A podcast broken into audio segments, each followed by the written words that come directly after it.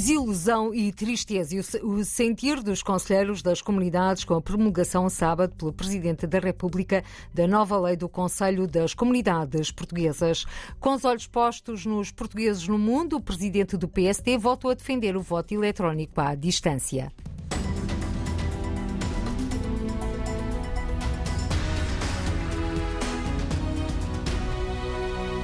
Desilusão e tristeza. O sentir dos conselheiros das comunidades com a promulgação no sábado pelo Presidente da República da nova lei do Conselho das Comunidades Portuguesas. Milu de Almeida, conselheira eleita pela Venezuela, faz eco das vozes dos portugueses no mundo tínhamos uma esperança de que o presidente fosse um bocadinho mais coerente e mandasse para trás esta lei. Assim ela viesse a ser aprovada no futuro, mas pelo menos ele estava ao lado das comunidades, estava ao lado desses quase 5 milhões de portugueses espalhados pelo mundo. E neste momento eles estão sozinhos, estamos todos sozinhos, sentimos que fomos abandonados por todos. Recordo que na semana passada Marcelo Rebelo de Sousa, ao anunciar que iria promulgar a nova lei do CCP, lamentou que esta não fosse mais longe, falou numa oportunidade largamente desperdiçada de não ter obtido consenso no Parlamento e confessou promulgar com uma dor no coração. A dor no coração do Presidente da República, Milu de Almeida contrapõe com uma facada. É triste o comentário de que promulga com uma dor no coração, porque ele terá uma dor no coração, mas há cinco, quase 5 milhões de corações espalhados pelo mundo a quem se lhe deu uma facada, a quem se traiu, a quem se enganou porque vamos lembrar-nos que este governo antes de ser maioria, todas as nossas propostas lhe pareciam bem. E agora, ao ser maioria, mudou o discurso, fez uma lei totalmente contrária às nossas propostas, e a nossa última esperança, que estava aqui no Presidente da República, também veio por água abaixo. A desilusão com o governo soma-se agora à desilusão com o Presidente da República. Os conselheiros das comunidades voltam a falar em incoerências de ambas as partes e Milu de Almeida aponta exemplos concretos com ponto de interrogação desilusão não somente com o governo, mas a desilusão também com o Presidente da República. É totalmente incoerente nas suas declarações diz que há pontos positivos, que me diga quais são, porque eu ainda não vi nenhum. Pedimos um gabinete de apoio, foi-nos negado o gabinete de apoio. Pedimos o piloto de voto eletrónico à distância, foi negado o piloto de voto eletrónico à distância. Pedimos que essa eh, eliminação de mandatos fosse revogada, pois continua a eliminação de mandatos que eu não entendo porque os conselheiros têm que ter um número de mandatos que não ganham nada e os deputados que são deputados e que têm um salário não têm limite de mandatos, então por que é que têm que ter os conselheiros? Então que me diga onde é que está o positivo desta lei. O único que aprovaram foi o aumento do número de conselheiros e mesmo assim não foi o número que pedimos, que nós estávamos a pedir 100 e eles aprovaram 90. Foi tudo o que se vê nessa lei.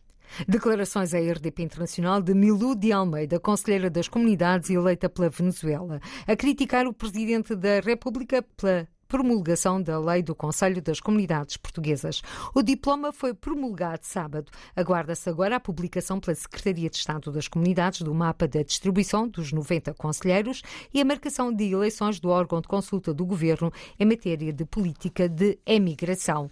Com os olhos postos nos portugueses do mundo, o presidente do PSD voltou a defender o voto eletrónico à distância no encontro de verão das comunidades portuguesas do PSD, que reuniu sábado no hotel em Albufeira portugueses que vivem no Canadá, África do Sul, França, Bélgica, Suíça e Reino Unido, Luís Montenegro reconheceu a necessidade da segurança do voto, mas também dos avanços tecnológicos. Nós inscrevemos no nosso projeto de revisão constitucional para poder implementar-se no território nacional, mas também para facilitar na lei eleitoral a participação daqueles que estão fora de Portugal a possibilidade da lei eleitoral, precisamente, consagrar o voto eletrónico. Nós não vamos poder estar eternamente à espera de um impulso que é inevitável. Eu sei que nós temos de garantir a fidedignidade do voto. Eu sei que nós temos de garantir que a vontade popular não é adulterada.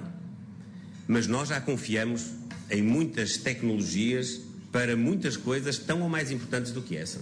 Pensem bem nas vossas vidas, o que é que vocês decidem, precisamente à distância de um clique, nem é num computador, é num telemóvel. Às vezes até de um relógio. Portanto, o país tem de olhar para isto.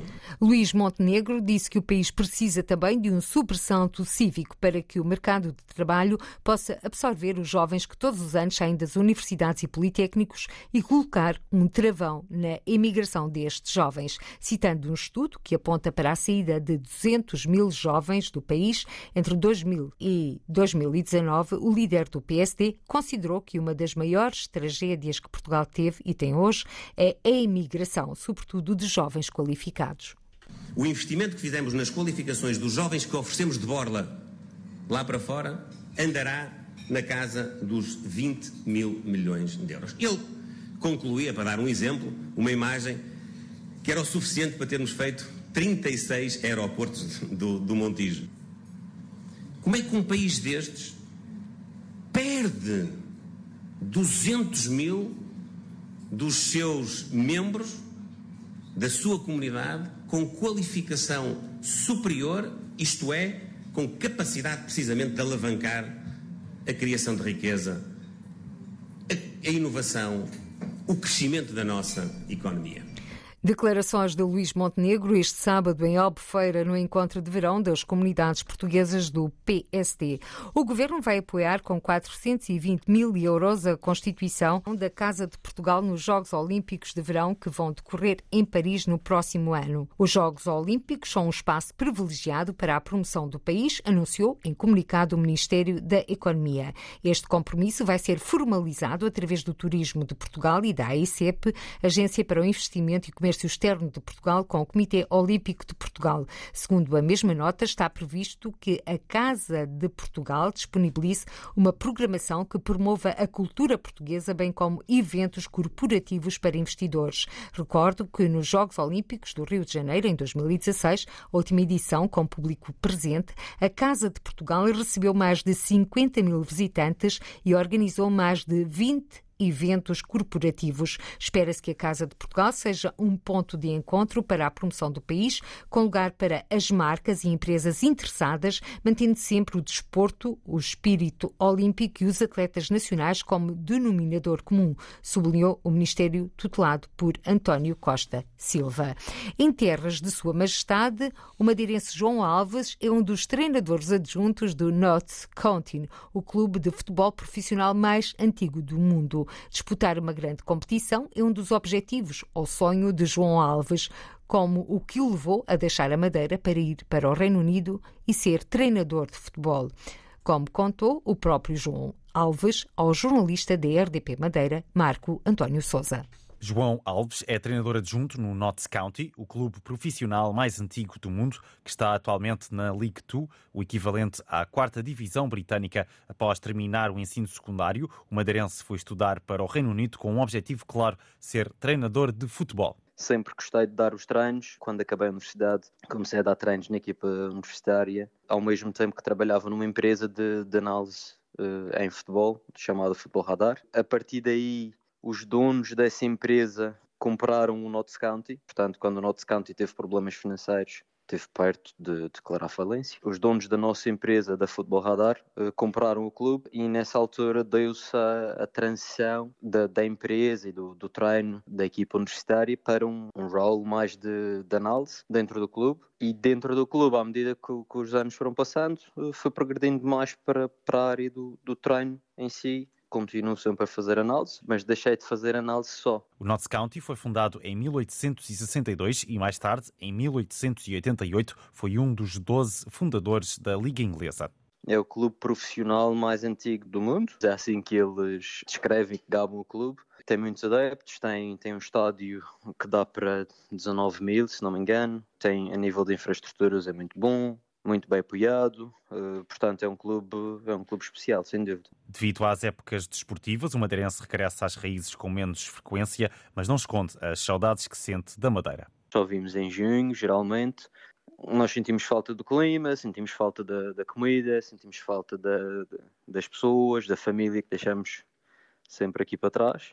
É, portanto, é, é lógico que gostávamos de tentar vir mais vezes, mas não tem sido fácil porque o calendário é muito pesado. Sentimos falta do Natal muito, porque no Natal em Inglaterra joga-se, mas o, o, é, preciso, é preciso trabalhar. Portanto, nós aceitamos isso com aquilo que, com, com o custo que tem mas claro que sentimos sempre muita falta. O percurso de João Alves, um dos treinadores adjuntos do Notts County, o clube profissional mais antigo do mundo.